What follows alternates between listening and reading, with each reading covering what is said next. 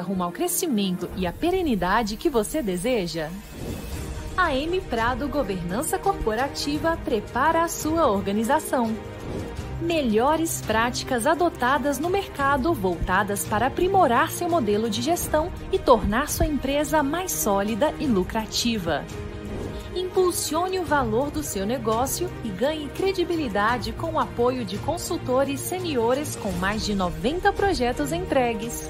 Nas empresas familiares, a governança torna-se imprescindível diante dos cenários de desavenças e de instabilidade, pois equilibra o crescimento da família com o suporte do crescimento do próprio negócio. Para isto, uma série de ações são implementadas de acordo com cada realidade, incluindo aí o planejamento patrimonial e sucessório. Venha conhecer as soluções da M Prado Governança, personalizadas e adequadas ao seu negócio. Amigos e minhas amigas do site Notícias Agrícolas e da M Prado, estamos aqui para mais um programa da série Líderes do Agro. Hoje é o programa número 99 e nós teremos a honra de receber uma pessoa muito especial, um grande profissional, um grande empresário e um ser humano ímpar. Nós vamos estar hoje batendo um papo com o Alessandro Reis. O Alessandro Reis é CEO da CJ Selecta, do grupo coreano CJ, que tem sua sede em Seul, na Coreia do Sul. É, o grupo CJ faturou é, cerca de 30 bilhões de dólares no ano passado. É um grupo muito estruturado, com várias divisões e, e uma atuação muito relevante no Brasil na área de, de commodities, na área de produtos de alto valor agregado. E o Alessandro vai explicar aqui para nós com bastante detalhes. Alessandro, o propósito do nosso programa é levar conhecimento, vivências, experiências de como os líderes das empresas administram seus negócios. Então, hoje é, você estará inspirando aqui os nossos internautas com a sua forma de como liderar, de como conduzir os negócios da CJ. Muito obrigado aí pela sua presença, seja muito bem-vindo. Boa tarde, Marcelo. O... Obrigado pelo convite M Prado e do site Notícias Agrícolas. É uma honra estar aqui hoje. Já acompanho o trabalho de vocês, sou espectador e internauta assíduo de vocês. É uma grande honra e espero poder contribuir aqui com o seu público, com os internautas, com um pouco da nossa história e da nossa vivência. O, Alessandro, eu gosto muito de começar o nosso bate-papo para aquecer a conversa. É, você hoje está no segmento agro, é um gestor de uma empresa com com a presença importante no agro brasileiro. É, em que momento da sua vida, seja na infância ou na adolescência ou na universidade, em que momento que o agro entra dentro do seu coração e você e você decide eu quero trabalhar com agronegócio? Como é que foi essa história de amor aí? Em que momento é, que isso acontece? E é engraçado, Marcelo, que é, obrigado pela pergunta e é oportuna mesmo, porque acho que eu nunca respondi essa pergunta para entrevista ou em alguma live. Eu sou economista, né? E normalmente as histórias dos, dos líderes, em grande parte, ela começa de uma história voltada para a agronomia ou de uma família relacionada ao agronegócio. E eu era um jovem estudante é, de economia e numa semana acadêmica na, na universidade a Cargill mandou o departamento de RH fazer uma aquela semana acadêmica onde você tem algumas empresas fazendo apresentação. Uhum. E eu trabalhava numa empresa familiar aqui em Uberlândia do, do setor de distribuição e atacado. Uhum. E a Cargill era uma empresa familiar nos Estados Unidos que estava espalhada pelo mundo inteiro. Eu achei extremamente interessante uma empresa familiar, de origem familiar, mas que tinha executivos ao redor do mundo, onde a meritocracia, a capacidade de conhecimento era preponderante para o seu sucesso. E eles tinham um programa de trainee para jovens recém-formados, e eu achei aquilo intrigante, dizer, uma empresa nos Estados Unidos difundindo a, a, a empresa numa semana acadêmica e querendo jovens talentos para um programa de trainee. E a partir dali eu comecei a entender da grandeza que envolvia a Cargill naquele momento, me apaixonei pela empresa e, consequentemente, pelo agronegócio, pela relevância que o agronegócio tem na Cargill, a Cargill no mundo e o quanto isso era importante aqui no Brasil. Então, assim, a minha história não tem a ver com a fazenda ou com o curso de agronomia, tem a ver com a semana acadêmica da universidade quando eu estava fazendo a faculdade de economia. Muito bacana, muito bacana. Por aí a gente vê, né, Alessandro, como é, muita coisa são forças do destino ou de Deus que, que, que leva a gente para esses caminhos, depois a gente entra, entra nele e, e, o agro é apaixonante, né? Depois que a gente entra, a gente não sai mais, né? Com certeza. O, o Alessandro, conta um pouquinho para nós dessa história aí bonita que a, que a CJ tem aí no mundo é, para os nossos internautas. Você estava me contando antes da gente começar o nosso bate-papo aqui que o grupo tem uma diversificação, tem área de entretenimento, né? Então, comenta um pouquinho como que essa empresa nasce lá em 1953 e chega até hoje aqui. Legal, Marcelo. Bom, o, o, às vezes, assim, para as pessoas, eu sempre digo que empresa de commodities, de ingredientes, às vezes ela está presente na sua vida e você, às vezes, não, não conhece a empresa que está por trás do produto ou do serviço que você consome. Mas antes de eu falar da CJ, é muito importante quando você fala 1953, para quem está nos assistindo, a Coreia estava devastada pós Segunda Guerra e pós Guerra da Coreia, com a divisão das Coreias. Era um país com 60% da população na extrema pobreza. E o fundador da, da, da CJ, naquela, naquele momento, que é oriundo da família que fundou também a Samsung, é, ele, compadecido da, da, da situação da população, ele precisava gerar alguma atividade que, sobretudo, gerasse emprego para o maior número de pessoas. E CJ é, é o prefixo de Cheojedang, que numa tradução livre seria o melhor açúcar ou o bom açúcar. E nada mais era do que uma usina de açúcar na Coreia. E açúcar era uma coisa extremamente cara, tanto que as pessoas, quando queriam presentear alguém que elas gostavam muito, Marcelo, elas davam um tablete de açúcar. Isso era, uma, era um sinal de quanto essa pessoa era importante para você, porque comida era muito cara, o povo estava pobre e passava fome. E quando essa empresa começou, ela tinha uma função de uma família muito rica de poder contribuir com a sociedade, com a reconstrução do país. E não só gerando emprego, mas também se envolvendo no Pacto Nacional de Educação, que era um pacto do, do governo de preparar o país nos próximos 40, 50 anos, através de uma educação onde um governo e outro teria a mesma responsabilidade. Não era um ciclo de curto prazo, e sim de longo prazo.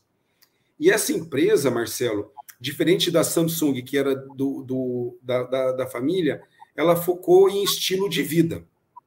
Ao longo dos anos, ela foi fazendo uma série de aquisições, de investimentos, e esse conceito de estilo de vida era gerar facilidade, conveniência e serviços. E aí ela começou a diversificar numa série de atividades o setor de alimentos, como eu já te disse que ela começou, mas ela foi para o setor de imprensa, jornais, revista, entretenimento, logística e, sobretudo, a área de alimentos. E a área de alimentos, tanto o alimento B2B como B2C, como também a área de biotecnologia no desenvolvimento de outras soluções alimentares, alimentação humana, alimentação animal e alimentação vegetal, que é a nutrição de plantas. E também na área de entretenimento, com o desenvolvimento de canais de TV, cinema, é, broadcast, conteúdo.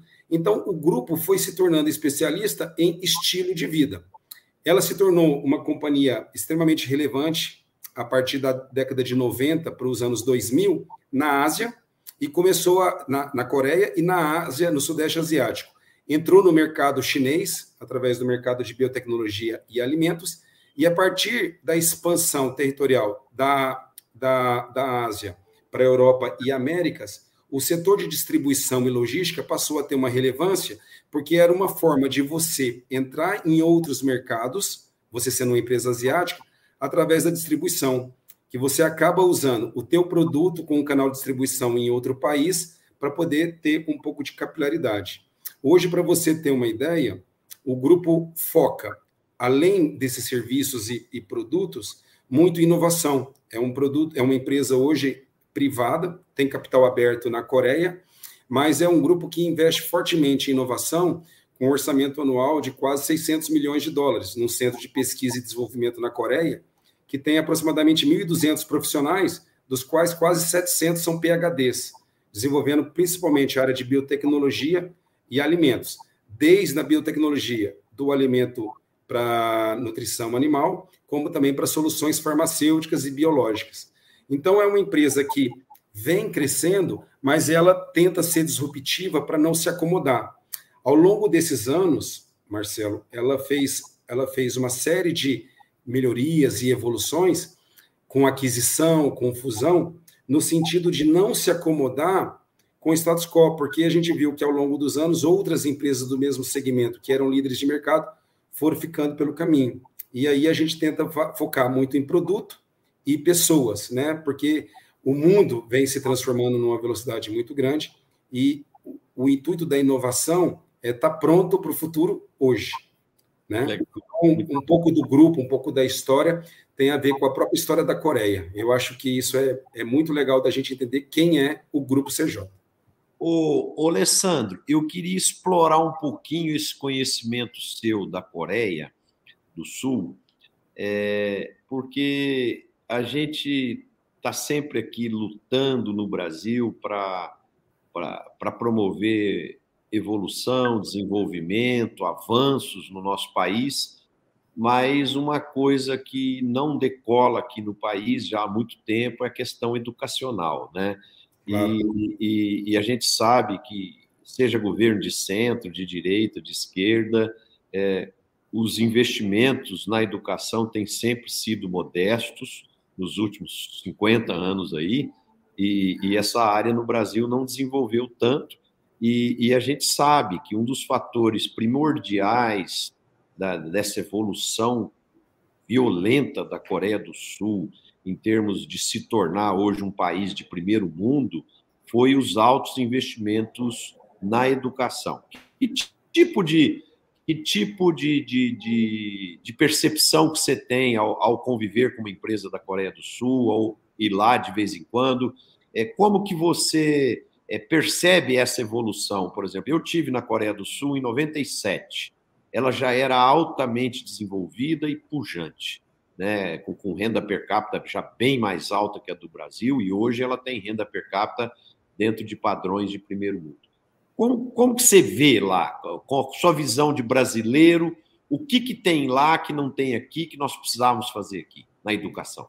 Eu acho, eu acho, Marcelo, assim que é, primeiro, primeiro eu acho assim que o que mais o que mais me chamou a atenção é o pacto nacional de longo prazo, porque é, eu sempre brinco, né? Você você não pode plantar árvore esperando a sombra, mas se você não plantar, nunca vai ter sombra.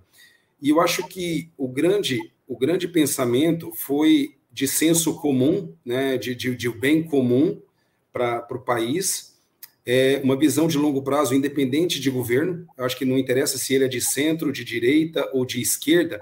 O Pacto Nacional ele tem um foco no investimento mínimo na direção desses 30, 40 anos. Hoje, a guerra da Coreia, a Coreia já tem mais de 60 anos. Mas, para mim, é, a grande diferença ela está relacionada à disciplina e o investimento na educação. Quando eu digo disciplina, Marcelo, é no sentido de respeitar o mais velho, respeitar o professor, respeitar o imperador, respeitar os pais. Isso é algo que foi é muito difundido lá, desde, do, do, desde a sua casa até o serviço militar. E do outro lado, o investimento na educação, o respeito ao professor e a dedicação ao ensino. O número de horas, o número de horas é extremamente alto de estudo, ele é extremamente intensivo e você, de certa forma, sabe que o Estado está provendo isso e você, em um momento no futuro, devolve isso para o país com algum tipo de serviço, desde o serviço militar ou nas empresas sul-coreanas.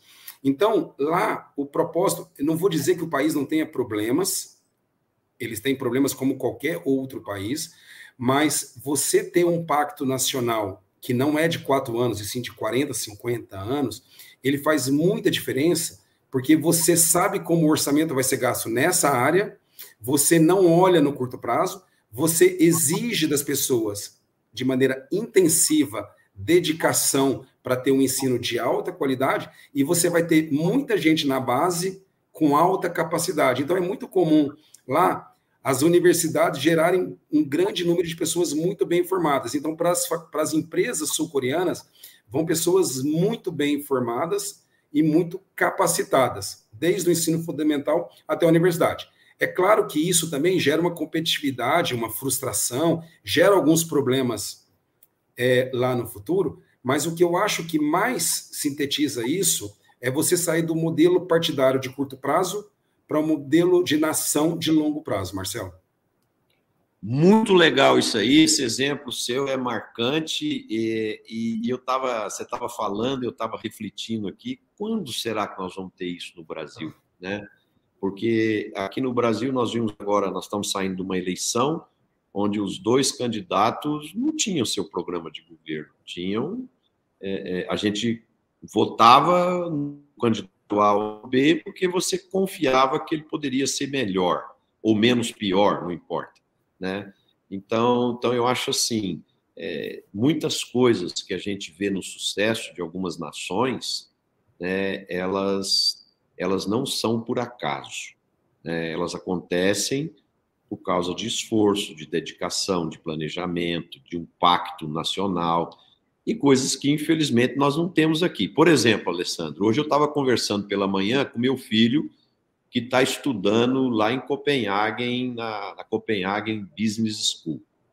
E ele estava falando para mim, falou, ó, o príncipe herdeiro da, da, da, da aqui da Dinamarca, é, ele vai para a escola, ele estuda na minha faculdade, ele vai para a escola de metrô, ele toma lanche na mesma cantina que eu tomo, e ele não tem segurança, e normal, um cidadão normal. Né? Aí nós fomos visitar lá na Dinamarca o Congresso da Dinamarca. O deputado, cada deputado tem uma salinha lá, sei lá, de 8, 10 metros quadrados, com uma mesinha. Não tem assistente, não tem assessor parlamentar, não tem não sei o quê, não tem isso, tem aquilo.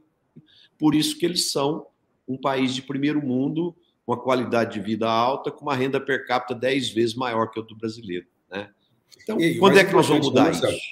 Então, Marcela, a, a, até te, te, atravessei, mas o que eu acho mais interessante, você falou, por exemplo, da, da disputa política, né? A gente teve um, a gente tem uma polarização muito grande e, e aqui a gente não está discutindo qual candidato a gente prefere, qual ideologia política a gente a gente segue, né? A gente estava votando contra a rejeição do adversário ou, como diz você, na esperança que a pessoa faça a diferença, não necessariamente o melhor programa ou, ou, ou, um pacto nacional de longo prazo. Eu acho que isso é um pouco frustrante, porque a gente cai na, na, na, espiral do curto prazo, né? Aquela coisa, né? Você não tem obrigação de continuar o programa do seu anterior e nem o sucessor tem compromissos com o orçamento que o anterior fez. Então, isso, isso é uma espiral que a gente já vive há muitos anos e você não vai fazer nada de estrutural no curto prazo. Então, isso talvez seja a maior frustração.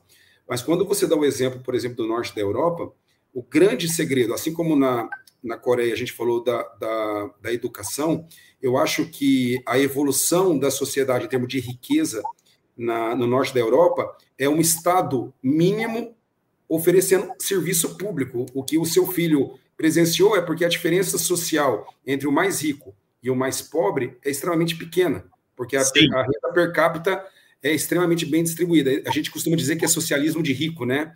Um país Sim. socialista rico. Sim. E isso porque a desigualdade social é baixa. E às vezes a gente pensa que para você prosperar na riqueza é importante que o outro seja pobre. Quanto mais rica é a sociedade, mais o serviço da sua empresa ou do, do meu, a, o produto que nós estamos produzindo vai estar na mesa dessas famílias, porque a renda fica secundária. Você vai derivar para a qualidade, para aquilo que você mais gosta ou para o melhor serviço. E o serviço público lá, ele tem que oferecer o que a população precisa. Não é o político ou o servidor público que é beneficiado com isso, com o Estado. Né? É. Mas aqui, por exemplo, nós estamos com uma folha de pagamento tão pesada hoje para a receita que o governo tem, que não sobra nada para investimento público, não, não sobra nada para investir na educação, na saúde.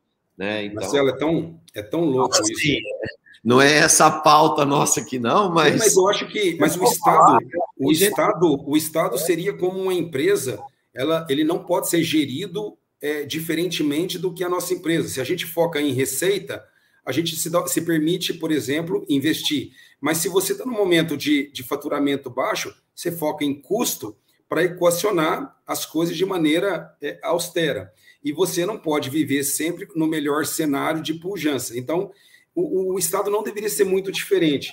E eu gosto muito de, desse tema, porque a gente, às vezes as pessoas não sabem, mas a nossa dívida hoje é de aproximadamente 6,3 trilhões. Isso faz com que a dívida PIB no Brasil ela esteja próximo de 60%. Em termos de dívida, não é tão grande, mas o Estado compromete uma outra grande parte com despesa obrigatória e não sobra 6, 7% hoje do nosso orçamento, da nossa receita anual para o investimento, que é o que você acabou de falar. Se eu tenho um Estado menor, o percentual de investimento sobe. E é uma, é uma resposta relativamente simples para uma equação extremamente difícil de pôr em prática, porque o Estado é, é muito grande. É. E, e, o, e o mais preocupante é que, por exemplo, muitas vezes os nossos governantes, aqui sem, sem é, criticar ninguém, mas os nossos governantes, eles fazem promessas eleitorais que, que o caixa do governo não tem capacidade de comprar né, e de fazer. Então, o que, que acontece? Bom, então vamos fazer isso gastando cheque especial. Exato. Né? E, e a gente sabe que fazer coisas sem capacidade, gastando cheque especial, a história não termina bem. Né? É, como é que a gente, igual você falou, administrar um país é igual administrar a casa da gente. Tudo bem, você está com, com o caixa apertado, você, é, você não está tendo condições, mas sua filha entrou na faculdade, você vai ter que pagar a faculdade para ela. O que, que você faz? Você vende um terreno, né? você vende um, um, um imóvel que você tem, ou vende o carro. Não, vou vender o carro, vou andar de Uber, vou andar de ônibus, mas vou manter a faculdade da minha filha. Exatamente. Né? E assim a gente faz na família da gente. Né? Agora, é, é, os governos, eles poderiam, por exemplo, quantas empresas que nós temos que, que o Brasil não precisa, o governo não precisa ser dono. O, governo não precisa ser dono da Petrobras, o governo não precisa ser dono dos Correios, não precisa ser dono de muitas empresas. Né? E, e, porque nos Estados Unidos, né, uma empresa petrolífera é do governo. Na Europa, a maior parte do, das empresas petrolíferas também não são do governo. Então, é o seguinte: é, então o governo não tem o caixa, quer fazer benesses, quer, é, mas vai tirar o dinheiro de onde? É, um exemplo, um exemplo bom, Marcelo, que, que você está dando aí.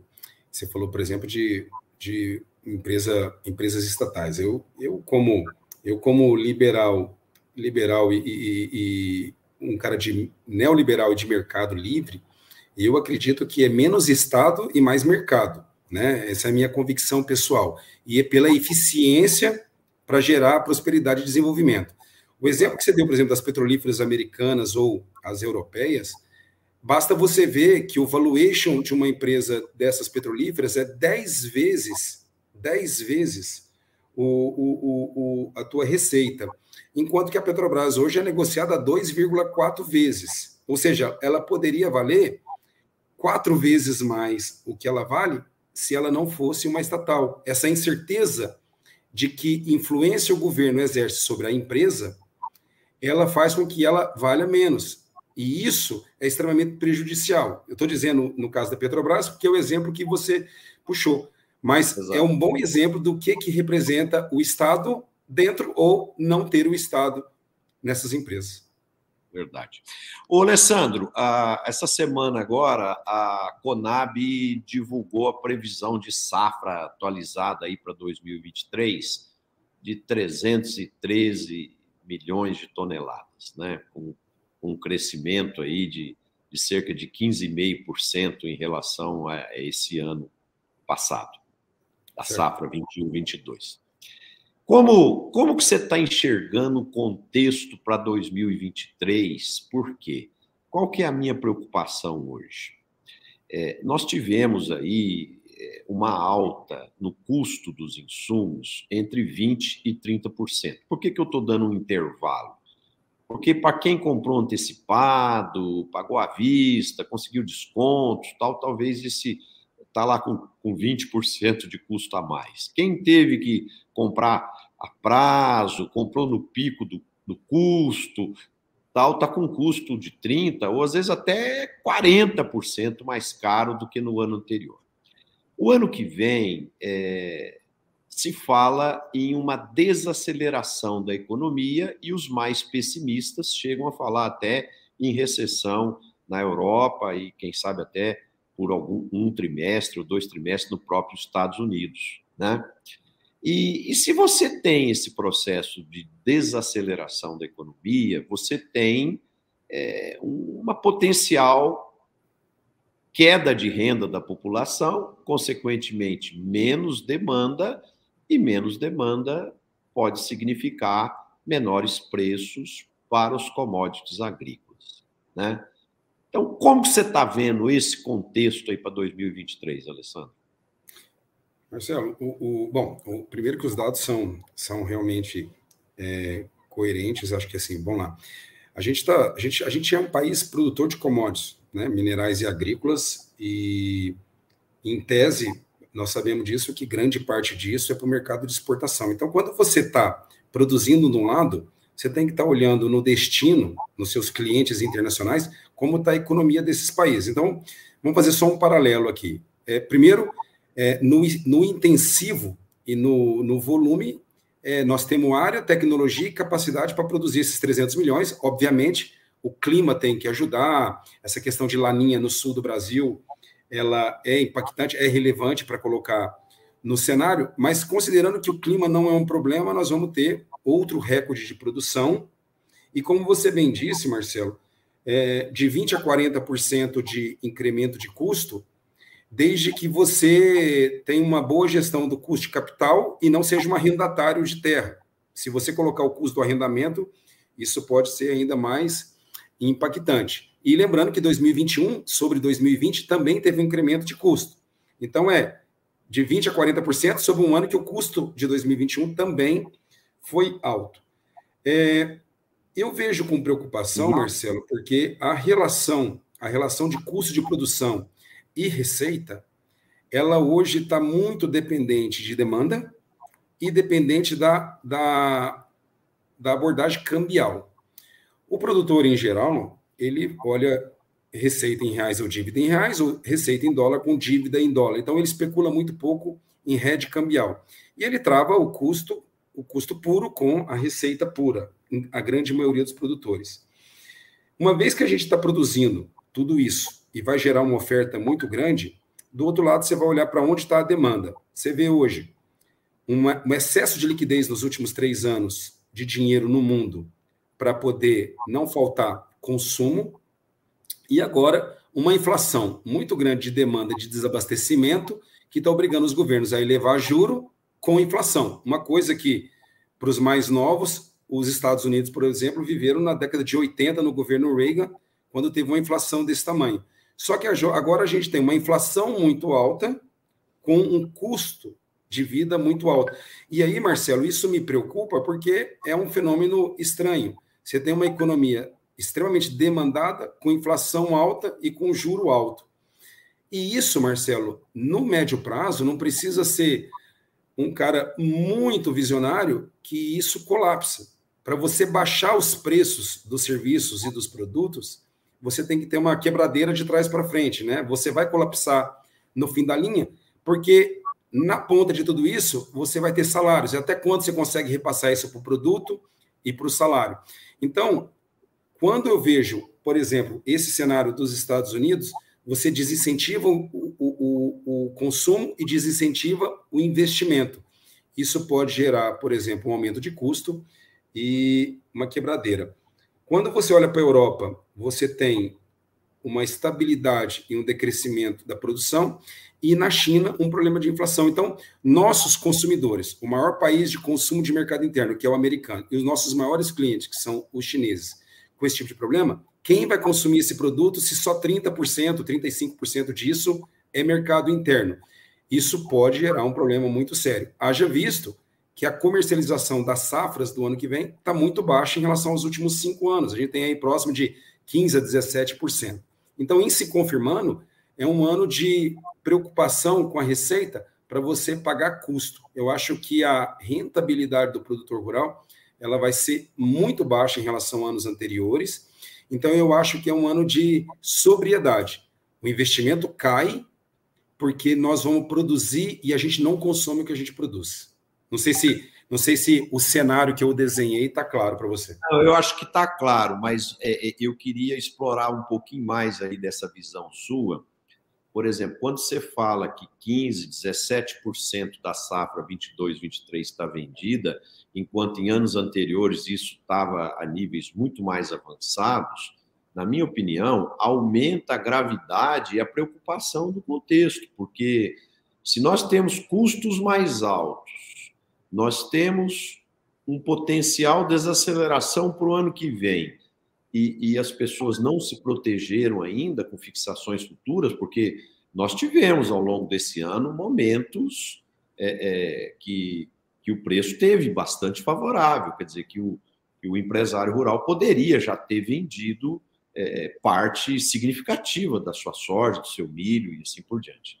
Né? Então, é, essa análise sua aumenta a minha preocupação. Então, por exemplo, a, a, essa semana saiu o balanço da SLC Agrícola é, com 78 milhões de prejuízo no trimestre, né, com, com devido a quebras na safrinha de, de algodão e de milho, e eles já estão sinalizando também que os custos deles já estão 20% maiores, né? Quer dizer, então, é um momento de mais atenção, né, Alessandro? Eu acho que quem estiver nos assistindo aqui, foi empresário rural, eu acho assim, o que, que tem que ficar? É, é um momento de mais atenção, custos maiores, preços potenciais futuros não tão altos quanto estavam anteriormente, né? Então, quando surgir janelas de oportunidades de fixação aí Vale a pena o agricultor considerar isso fortemente para garantir uma rentabilidade razoável. É, o, o, Marcelo, o que eu acho, o que eu acho, o que eu acho que assim, o preço do produto ele não define a margem do produto, porque como você bem disse, o custo está muito alto. O, o, o, retrato passado não, não, garante o presente. O, o, que eu acho que, que é muito importante, eu vou falar do lado do produtor, se eu fosse o produtor, e vou falar do lado da empresa. Eu acho que todos nós do, do segmento é, de, de originação de grão, as trades, cooperativas, os agentes da cadeia, da cadeia e inclusive o produtor rural hoje, é imaginar que você vai ter as mesmas margens, as mesmas margens, eu acho que esse está é, é, tá consolidado. Mas você vai ter momentos, sobretudo, que o câmbio tiver uma janela positiva. Hoje, por exemplo, o mercado de câmbio subiu 4%. Então, o preço em reais, para quem tem custo em reais, teve um atrativo. Só que quando você está congelando a margem do passado e querendo travar esse mesmo nível de margem no presente, você está sempre esperando o preço melhorar de uma forma que eu acho que quase é, que é praticamente certeza que não vai acontecer, porque as margens em 2020 e 2021 foram muito, muito grandes. Né? Eu não estou querendo aqui dizer que está certo ou errado. O que eu acho é que lucro médio ou garantir o zero a zero, que é o head do custo, ele é muito inteligente nesse momento. E se você esperar demais, você está especulando sobre o risco de uma coisa que você não define. Você sabe muito bem, Marcelo, que as commodities elas têm uma precificação internacional. É uma relação de oferta e procura e é uma relação cambial, no nosso caso, aqui no país. Então, eu me, me preocupa o produtor, que deveria estar com 50% da safra travada, ter aí entre 15% e 20% travado, está especulando em 30%, 40% do seu custo à espera de um preço que pode não vir. Então, eu acho que a serenidade agora é garantir o 2024 e não necessariamente garantir o 2023. Como é que você garante isso? Estando vivo, estando saudável e estando líquido. O outro lado, Marcelo, agora eu vou falar do, do lado das empresas de insumo, das trades, das empresas de fertilizante, de química e mercado financeiro. Está todo mundo muito preocupado com o crédito. Porque se você tem um custo mais alto, você tem que ter uma exposição a crédito muito alta, você tem que demandar uma parte significativa da sua produção, que antes era de 30%, 35%, e talvez hoje 60% da sua produção vai estar travado com crédito. Então, a frustração climática de um lado, a alavancagem do outro, a capacidade de pagamento vai fazer com que o crédito seja mais analisado. E se você tiver uma inadimplência, você vai contaminar toda a cadeia. Verdade, verdade. Alessandro, vamos agora falar um pouquinho é, de estratégia. A, a, sua empresa, ela, ela focou em produtos de maior valor agregado, né? Por exemplo, quando vocês processam o, o a soja, você tem aí um farelo é, de alta proteína e você, tem também um farelo especial aí para peixes e tal. Eu queria que você comentasse um pouquinho isso conosco, quais são esses diferenciais que você tem na sua empresa aí nesses produtos de alto valor agregado. Marcelo, da porta da porta para fora, tudo isso que a gente estava discutindo agora, o custo de produção, a relação com o produtor, o financiamento agrícola, todos os fundamentos do, da commodity, eles são a esteira do nosso negócio. A gente começa no campo, é lá no campo que tudo começa. Então, o sucesso do produtor tem muito a ver com o nosso sucesso, que é uma cadeia muito longa. Então, olhar para a cadeia de suprimento como um todo, até da, da produção até a ponta final, é o nosso dever de casa. Da porta para fora, a gente vive o ambiente da commodity. A nossa empresa, a CJ Selecta, ao longo desses 38 anos, que é a CJ Selecta, a antiga Semente Selecta, existe. Nossa liderança, né, desde os seus fundadores, quando a empresa ainda era familiar, e atualmente com o nosso CEO, que é o, é o Guilherme, que, Guilherme Tancredi, a gente sempre entendeu que da porta para fora pensar commodity é necessário. Mas a gente sempre teve claro o que, que a gente não queria ser ou o que a gente não podia ser. Porque você sabe que para você ter rentabilidade na commodity, você tem que ter escala, custo de capital e gestão de risco muito rápido e ter ativos, seja portuários, fábricas, é, uma logística muito eficiente internacional e volume.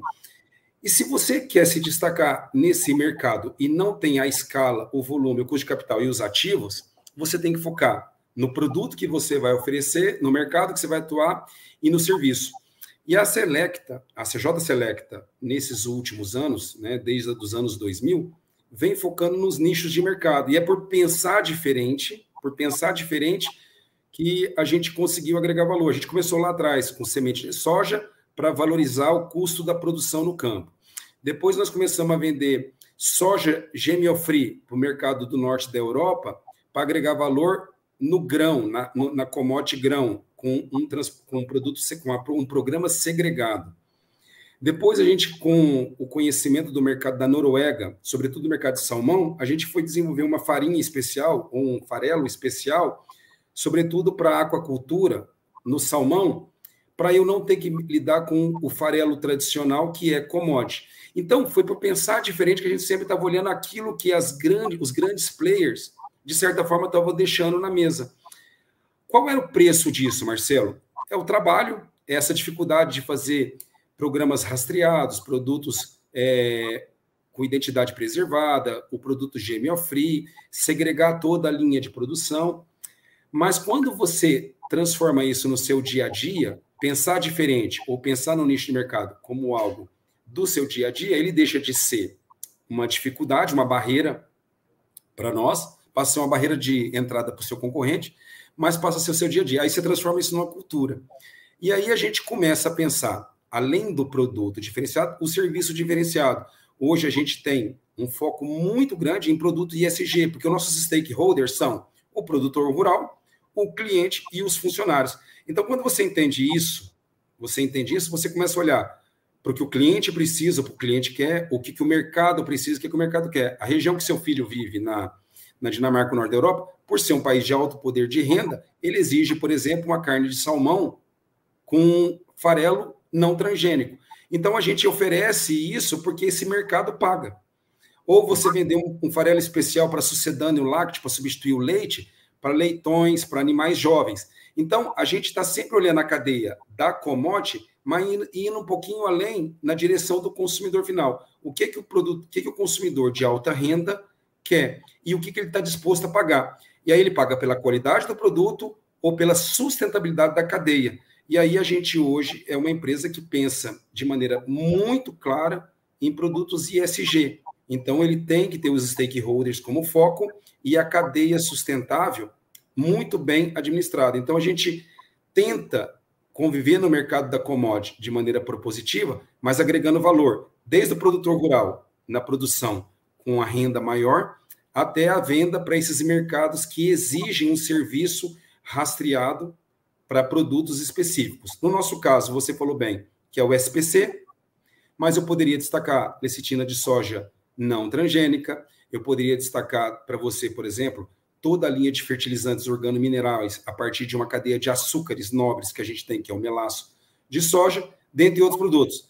Eu deixo de ser um concorrente direto dos grandes players, convivo no mesmo mercado sem ser uma, uma sem ser um agente relevante, mas o mais importante, eu agrego valor na tonelada de soja esmagada, no quilo de produto produzido. O, Alessandro, o, o, tem muita gente nos assistindo que são empreendedores ou que estão é, desenhando novos negócios. Tal. Queria explorar um pouquinho essa experiência sua de nichos de mercado. Como você falou, é, quando você escolhe os nichos, é, você entra em lugares que o grandão não está atuando ou está deixando na mesa, como você mesmo falou. Agora, Trabalhar com nicho dá mais trabalho, né? É mais difícil, é mais complexo. O grande segredo aí é transformar o que é mais trabalhoso na cultura da organização e aquilo se tornar é, prático e, e, e, e, fazendo parte do dia a dia, como se uma, fosse uma coisa prazerosa e não mais uma coisa difícil. É, é aí que está o quê da questão? Marcelo, quando, quando eu cheguei aqui na Selecta, na CJ Selecta, naquela época Selecta, eu estava vindo da Cargill, e é uma empresa, grande empresa, tenho muito orgulho de ter trabalhado lá, e o pensamento era extremamente commodity, volume, escala, custo de capital e serviço, desde o serviço financeiro até o serviço de rede, transporte, etc. Volume, escala, custo baixo para você gerar uma margem. Eu não vou dizer se é 2%, se é 5%, mas você sabe que a commodity em geral, se não tem escala, não existe margem. E a margem é modesta. Quando uhum. eu entrei aqui, exatamente esse pensamento do que é diferente ou difícil, eu que era novato, eu via como difícil. O que foi disruptivo para mim foi mudar o mindset, porque as pessoas que estavam lá dentro já entendiam isso como rotina. E aí, quando você vai tendo esse ambiente que o difícil é o normal, ou que o diferente é o normal, você não precisa ser o maior, você passa a ser o melhor ou o diferente. E isso deixa um resultado na mesa. E aí, à medida que você faz parte desse ambiente, isso para mim é rotina. E aí, quando eu recebo novos funcionários, recebo outras pessoas que estão começando, isso que você que a gente chama de disruptivo, de diferente, para nós é rotina. Então, é como você treina a pessoa que está começando a empresa e isso passa a ser algo cultural. Então, é disruptivo, Marcelo, quando você não faz. Então, a sua, a sua pergunta, na verdade, é a minha resposta. A rotina de pensar diferente passa a ser uma cultura. E aí, o que é barreira de entrada para o meu concorrente, para o nosso concorrente, para nós é a oportunidade de perenidade. Então a gente consegue pensar mais a médio e longo prazo, porque o que o mercado exige, eu diria para você que a gente está um pouquinho mais próximo. Isso não tira a nossa vigilância do concorrente, não tira a nossa vigilância para não ter tranquilidade que a margem do passado vai ser a margem do futuro. A gente discute custo, o investimento, o custo capital, tudo igual. Mas eu acho que a nossa facilidade de ver o diferente como normal é um pouquinho maior. E eu tenho certeza absoluta que é em você enxergar no difícil a oportunidade e não no difícil a, a barreira de entrada. O, o Alessandro, é, e você comentou aí que esses fertilizantes que vocês fazem é, é para determinados nichos. Conta um pouquinho para nós, como é que são esses fertilizantes organominerais aí e como que, que vocês é, desenvolve esse mercado e, e, e, quem, e quem que é o perfil de, de cliente? Isso é uma, é uma história é uma história bem legal, Marcelo. A gente tem, a gente tem muito orgulho. A gente tem muito orgulho. Assim, eu, eu diria que todos os funcionários da empresa hoje têm muito orgulho da empresa ser uma empresa focada em soluções de ESG. A gente fala que a gente é uma empresa de produtos ESG, que é um passo além da sustentabilidade. E sustentabilidade não é um conceito só ambiental, é governança, é social. E todo funcionário hoje na empresa, seja de qual nível for, ele está comprometido com a, o propósito ISG. E esse é talvez hoje o grande mandamento da empresa. Todo projeto, todo produto focado em ISG tem apoio aqui na companhia. Se ele não está focado nisso, não é foco. Isso quer dizer o quê? Se a gente tem uma solução de um produto sustentável na linha de fertilizantes, é legal. Mas talvez um produto químico, por exemplo, puramente químico, não seja foco. Eu não estou tirando aqui que não seja um bom mercado, mas não é o foco da companhia. Em 2015, Marcelo, quando a gente faz o farelo de soja concentrado, a gente pega o farelo Hypro, a gente pega o farelo Hypro, que é um farelo 48%, basicamente. Você lava ele com álcool e o que, que você extrai desse farelo? Açúcares. Vamos dizer que é um melaço. Para eu poder fazer o SPC. O SPC é o farelo especial, é a proteína concentrada que eu vou para mercado de aquacultura ou para animais jovens. E ele chega a quantos por cento? Quantos por 60, cento? De 60% a 62% de proteína, Marcelo. E Puxa. ele tem uma questão também de solubilidade, digestibilidade para o metabolismo desse tipo de animal, que faz com que a conversão de peso seja mais eficiente. Ele é mais caro, mas ele tem uma eficiência nutricional maior. Perfeito. E aí, Marcelo, você se depara, como eu te disse, com a dificuldade. Bom, então me sobra esse açúcar especial. Quando você olha para aquele açúcar, ele passa a ser um subproduto um problema ou uma oportunidade. Aí a gente começou a estudar. Então, lá para 2015, 2016, a gente basicamente olhava para esse produto como uma solução de energia para gado, para gado de corte, por exemplo. Então, uhum. ele tem uma palatabilidade, com volumoso, com bagaço de cana, que tem uma solução nutricional. Legal. Uhum. Isso é uma oportunidade de transformar esse subproduto numa ração. E a gente começou a estudar, a gente começou a ver que esse produto tinha muito carbono, carbono orgânico, e tinha também aminoácidos. E a gente começou a perceber que ele poderia ser uma boa base para produtos organominerais, que precisava de ter acima de 6% de organomineral, de carbono orgânico total. Uhum. Só que à medida que você vai estudando, e aí vem a grandeza do negócio, você começa a perceber que esse produto também é um meio de cultura para bactérias, para biológicos você percebe que essa base organomineral, se você misturar com aminoácidos, macronutriente e micronutriente, você faz uma base estável e solúvel com qualquer, por exemplo, com qualquer mistura, ou com qualquer químico, ou com, por exemplo, o, o Andap Red, por exemplo, que na, na, na, na verdade você vai ser um potencializador de outras soluções de macro e micronutriente. E aí nós construímos um business que hoje eu tenho produto para uma série de protocolos, eu tenho uhum. hoje produto para uma série de culturas, eu consigo mixar, de um lado, carbono orgânico, que é muito bom para solo, e aminoácidos, que é muito bom para planta, com uma solução NPK na mistura lá do produtor rural. E hoje, a gente tem hoje, basicamente, 17 produtos que vão desde produto de fonte específica, como manganês, boro, por exemplo, até bioestimulantes complexos e bioativador de solo, porque lá no passado a gente tinha um subproduto do nosso farelo. E hoje eu tenho, nessa cadeia de açúcares, eu atendo hoje o mercado de outras indústrias de fertilizante, eu atendo o produtor rural de cana, de café, de soja, de milho, de feijão, de algodão, em vários lugares do país. E o que é mais legal, Marcelo? Por pensar diferente, a gente teve uma explosão do custo do fertilizante no ano passado. Você deve ter acompanhado bem isso. Muito produtor que não gostava de discutir nutrição de plantas começou a procurar alternativas. E se a gente não pensasse diferente lá em 2016, em 2020 e 2021 a gente não estaria preparado para oferecer solução. Esse negócio quase que quadruplicou em quatro anos, porque o produtor estava receptivo a novas tecnologias ou a pensar diferente. Mas se eu não tivesse, se a nossa empresa não tivesse um ambiente preparado para isso, eu ia me contentar em vender um subproduto para ração animal, que também era uma inovação. Mas foi para pensar o tempo todo como eu melhoro esse produto, o subproduto vira um produto. E olha que legal. Esse mesmo produto hoje deu origem a uma usina que nós temos hoje, uma planta de etanol, que eu fermento novamente um subproduto e eu faço álcool a partir desse melaço de soja, que não é comum. Então, a gente hoje tem uma destilaria, uma usina de álcool dentro da planta, e tem uma indústria de fertilizante numa fábrica de soja, de esmagamento de soja. Bacana. E isso tudo vai se integrando, né? Você falou um negócio muito interessante. Se você não vai fundo para encontrar alternativas para isso, quando o mercado é, é, vem aí demandando, né?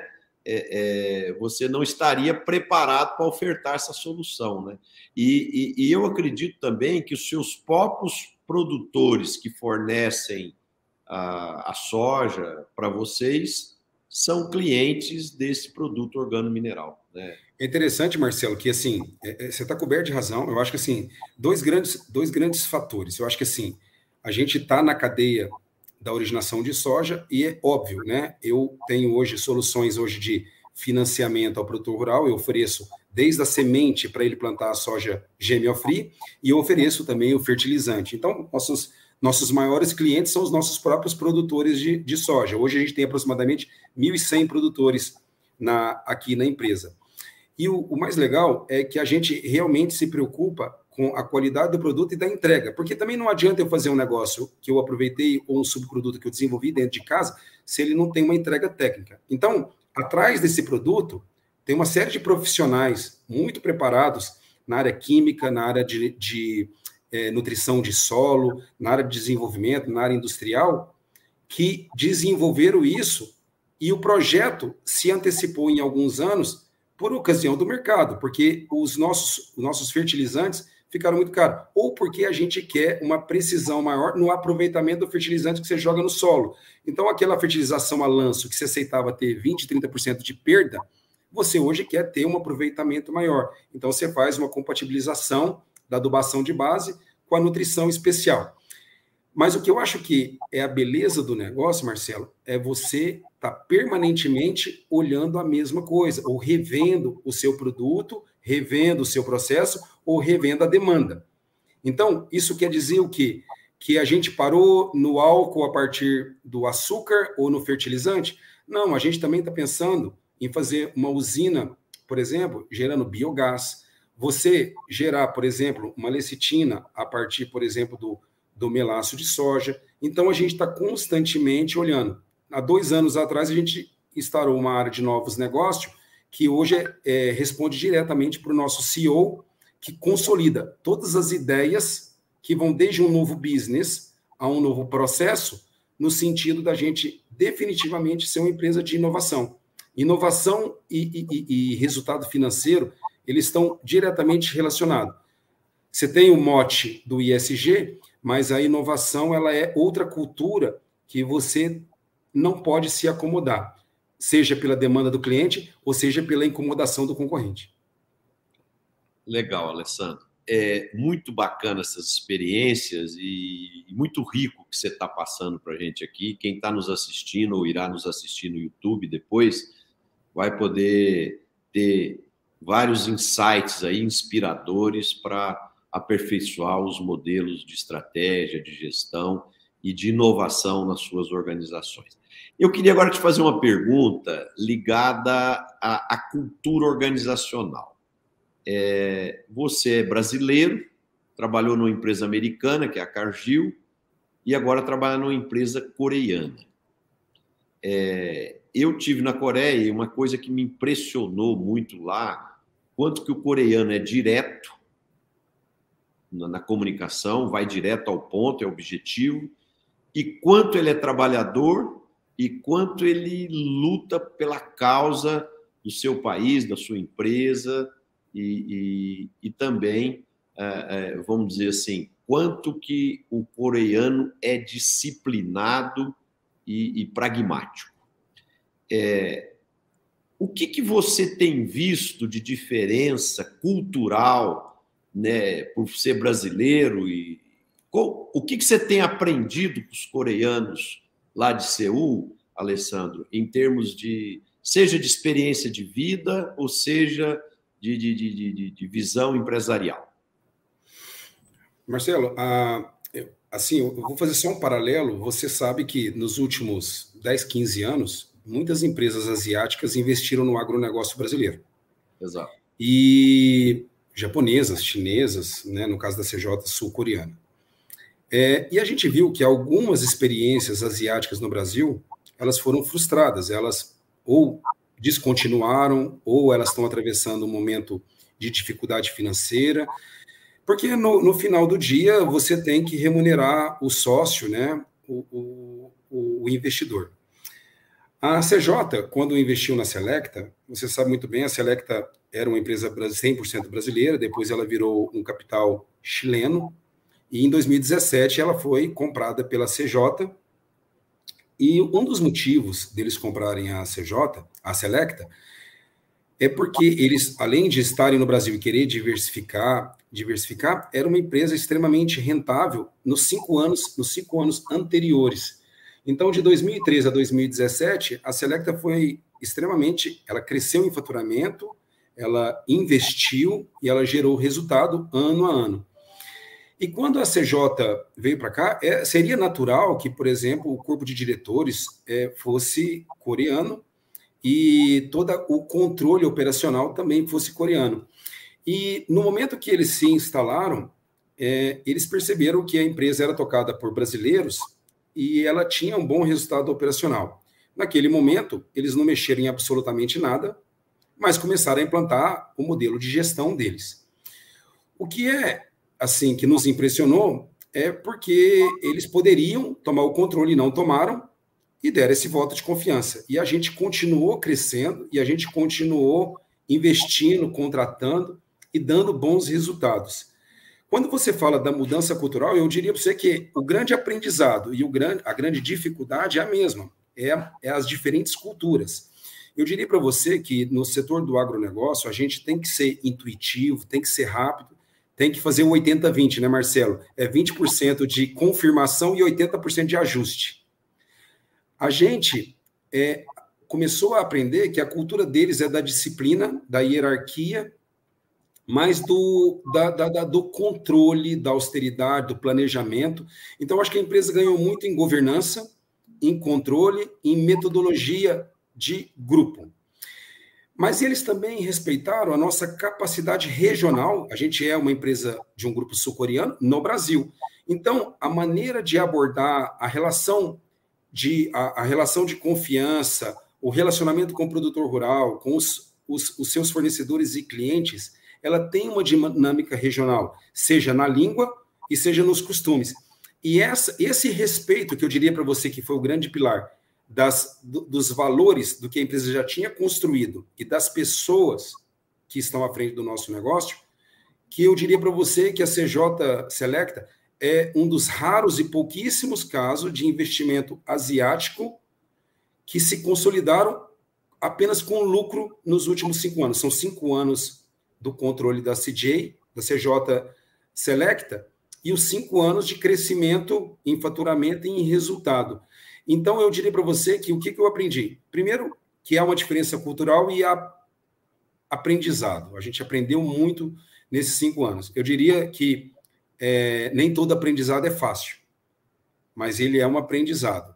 É uma cultura que pensa muitas vezes diferente, mas ela traz valor. Então, eu diria para você que essa governança, o sistema integrado de, de, de, de, controle, a maneira de ver o longo prazo, a disciplina, a hierarquia, e eles realmente são muito trabalhadores, mas eu acho que eles também se surpreenderam com uma equipe né, disciplinada, disciplinada e muito competente, que pensa diferente e que entrega. Então, assim, não quero fazer propaganda do nosso time de brasileiros, mas eu digo que a soma foi extremamente positiva. E eu diria que eles estão muito felizes, porque a gente realmente tem um time diferente, viu, Marcelo? Bacana. Ô, Alessandro, o papo, quando é bom, o tempo voa, né, cara? Nós já estamos aqui com uma hora de programa, precisamos agora fechar. E, e eu gosto muito de, de, ao terminar o programa, conhecer um pouquinho é, do lado pessoal do entrevistado, né? Então, em, em um minuto aí, eu queria que você me falasse um pouquinho o que, que você gosta de fazer para quebrar o estresse do trabalho, algum hobby, algum esporte, algum lazer, que O que, que te distrai, Alessandro? Bom, é, se você se você perguntasse isso para as minhas filhas ou para minha esposa, elas vão dizer para você que é falar de trabalho. Sim. Mas eu diria para você, Marcelo, que assim, é, eu gosto de eu gosto dos meus amigos, de gente interessante e inteligente. Eu gosto de ler biografia porque eu cheguei até aqui seguindo o exemplo de gente que eu admiro e que me inspira. Uhum. Eu adoro Fórmula 1, adoro esporte individual, onde a pessoa se supera. Eu adoro futebol como bom brasileiro. Adoro uma boa taça de vinho com amigos por perto. E como um, um brasileiro, gosto também de um bom, de um bom churrasquinho com a minha família. Então, assim, eu gosto de estar com a minha família, Marcelo. Eu diria para você que o que eu faço é prazeroso. Nem todo mundo tem o prazer de falar que trabalha no que gosta, no que ama. Eu tive a sorte, você no começo falou, né, de é, me formar em algo que eu sou apaixonado, exercer algo que eu gosto, numa atividade que me realiza. E eu trabalho com pessoas que eu tenho admiração de trabalhar junto e tive pessoas que me inspiraram. Então eu transformo isso no meu hobby. Muita gente que foi meu colega de trabalho é meu amigo, muita gente que está na minha casa também está no meu círculo de, de trabalho. E a minha prioridade é sempre pessoas e a minha família, acima de tudo, a minha família. Então eu diria para você que as coisas estão muito próximas. Eu não sou um cara muito diferente fora do trabalho, não. Eu sou a mesma pessoa. O, o Alessandro, agora para fechar definitivo aqui, é, eu queria que você deixasse uma mensagem final aí de 30 segundos para os nossos internautas que estão nos assistindo e que irão nos assistir. Bom, primeiro, primeiro assim, eu quero agradecer. Eu, eu diria para você assim, Marcelo, é, seja um estudante, seja um estudante universitário, seja uma pessoa, um produtor rural, seja um empresário, seja um executivo, seja quem for que esteja nos assistindo nenhuma crença limitante ou nenhum limite pode mudar a direção daquilo que você acredita. E eu gosto muito da frase que navegar é preciso e viver não é preciso. E para ser bem rápido, na navegação você se orienta pelas cartas náuticas, pela latitude e longitude. Então precisa no sentido de precisão. A vida não tem certeza de nada. Acredita no que você tem fé, rema na direção e pague o preço com suor, com dedicação e com conhecimento. E com caráter, Marcelo, nada vai te vencer. Demora, mas você vai colher. Na agricultura e na vida. Se você planta bem, você colhe bem. Legal, amigo. Muito obrigado, Alessandro. É, foi um papo muito agradável, aprendi muito, gostei muito do nosso papo. Espero que os nossos internautas tenham gostado, aqueles que irão nos assistir também possam gostar. E quem gostar, pessoal, bote um like aí, compartilhe a entrevista com seus amigos e ajude-nos a divulgar cada vez mais o programa. Obrigado aí pela presença, Alessandro, pelo carinho, pela disponibilidade. Queria agradecer aos nossos espectadores que tiveram conosco até agora. Muito obrigado pelo carinho, pela audiência. E a gente se vê novamente na próxima semana, quinta-feira, às cinco e meia da tarde com mais um programa Líderes do Agro. Um abraço a todos, boa noite e um bom final de semana.